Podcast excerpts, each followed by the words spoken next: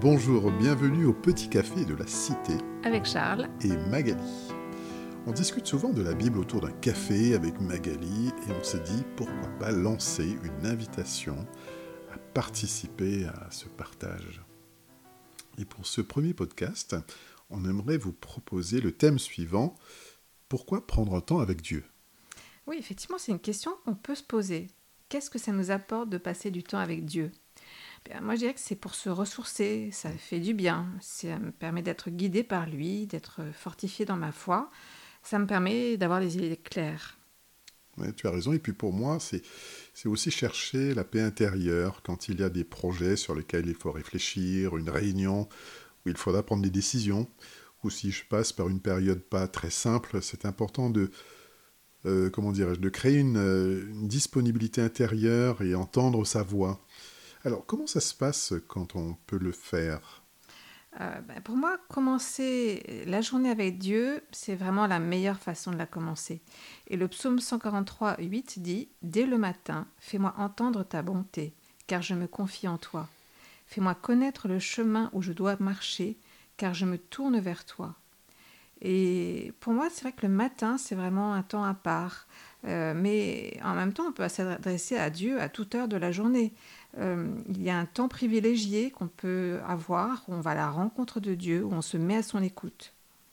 Moi, j'aime bien aussi euh, le soir, avant de dormir, faire un point sur la journée, penser à une rencontre ou à ce que j'ai dit, une situation que l'on a observée, mais c'est toujours avec le, regard de Dieu. Il y a un petit verset euh, que j'ai trouvé dans le livre des psaumes. Alors c'est le psaume 63, verset 7. Il dit Lorsque je pense à toi sur mon lit, je médite sur toi euh, les veilles euh, de la nuit. Alors il est vrai qu'on n'a pas tous le même rythme de vie, parce que ça j'aimerais qu'on en parle, parce que bon, on n'a pas les mêmes horaires, ou ben, pour des parents par exemple, ça, ça, peut être compliqué, ou pour des personnes qui travaillent la nuit. Et c'est peut-être pas facile pour, pour tous. Oui, tu veux dire euh, comment est-ce qu'on peut s'organiser pour, pour, prendre ce temps avec Dieu? Mais en fait, on va être obligé de sacrifier quelque chose, sacrifier une activité, euh, inscrire cette habitude dans notre emploi du temps. Euh, moi, je sacrifie du temps le matin. Je me réveille une heure plus tôt et ça me, ça me permet vraiment d'être pleinement disponible pour ce temps à part. Mais ça peut aussi s'inscrire dans notre quotidien, à un moment où on est seul. Et comment ça se passe ce temps avec Dieu? Faut-il avoir un lieu particulier? Bien, Jésus dit, mais toi quand tu pries, entre dans ta chambre, ferme ta porte et prie ton Père qui est là dans le lieu secret. Et ton Père qui voit dans le lieu secret te le rendra. C'est dans Matthieu 6, 6. Alors on peut dire que c'est un lieu physique, mais moi je le comprends plutôt comme euh, mets-toi à part, mets-toi dans un endroit où tu vas être seul, où tu vas pas être dérangé, et à ce moment-là, ça peut être euh, effectivement dans sa chambre, mais ça peut être en pleine nature, ça peut être euh, pendant un trajet en, voiture. En fait, c'est ce moment de la journée où tu euh, peux être seul et tu peux vraiment mettre ton esprit en bonne disposition pour écouter Dieu. D'accord. Alors, quand tu, trouves, tu te trouves seul, comment tu t'organises? Car si ce temps est si important, alors comment le mettre à profit? Parce que tu n'as pas forcément beaucoup euh, de temps, 10 euh, minutes, une demi-heure, euh, peut-être plus. Oui, on n'est pas obligé de passer une heure. Ça peut être plusieurs temps répartis dans la journée, ça peut être que cinq minutes le matin, ça dépend vraiment de chacun. Mais il faut se laisser guider, c'est ça qui est important.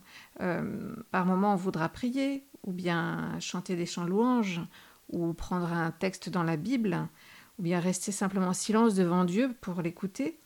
Et puis on a aussi euh, plein de ressources sur Internet.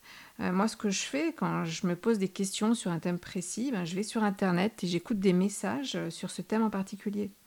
Moi, tu vois, j'aime bien aussi noter des versets dans un carnet, des versets qui m'ont interpellé. Puis j'aime bien mettre la date. Et, ou alors des pensées qui me sont venues sur le cœur et aussi souligné avec ma Bible. parfois, ça, ressemble plus à un livre de coloriage maintenant. Alors, à chacun sa méthode, hein, mais il faut avoir des petits outils qui, qui, nous conviennent.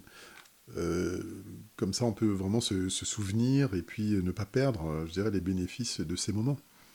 Oui, et puis euh, moi, ce que j'aime bien aussi dans ce que tu fais, c'est que tu notes sur une fiche tes sujets de prière.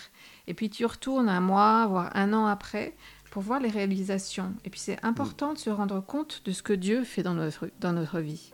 Oui, oui, complètement. oui. Alors, bon, on va devoir euh, conclure, Magali. Alors, je propose de peut-être de relire ce verset qui nous a encouragés à prendre le temps avec Dieu. Le psaume 143, 8. Dès le matin, fais-moi entendre ta bonté, car je me confie en toi.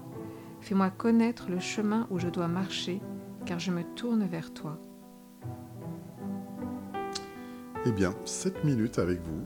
Ça nous a fait vraiment plaisir de partager ce moment. Et alors, à la prochaine fois. Oui, un grand plaisir d'avoir été avec vous.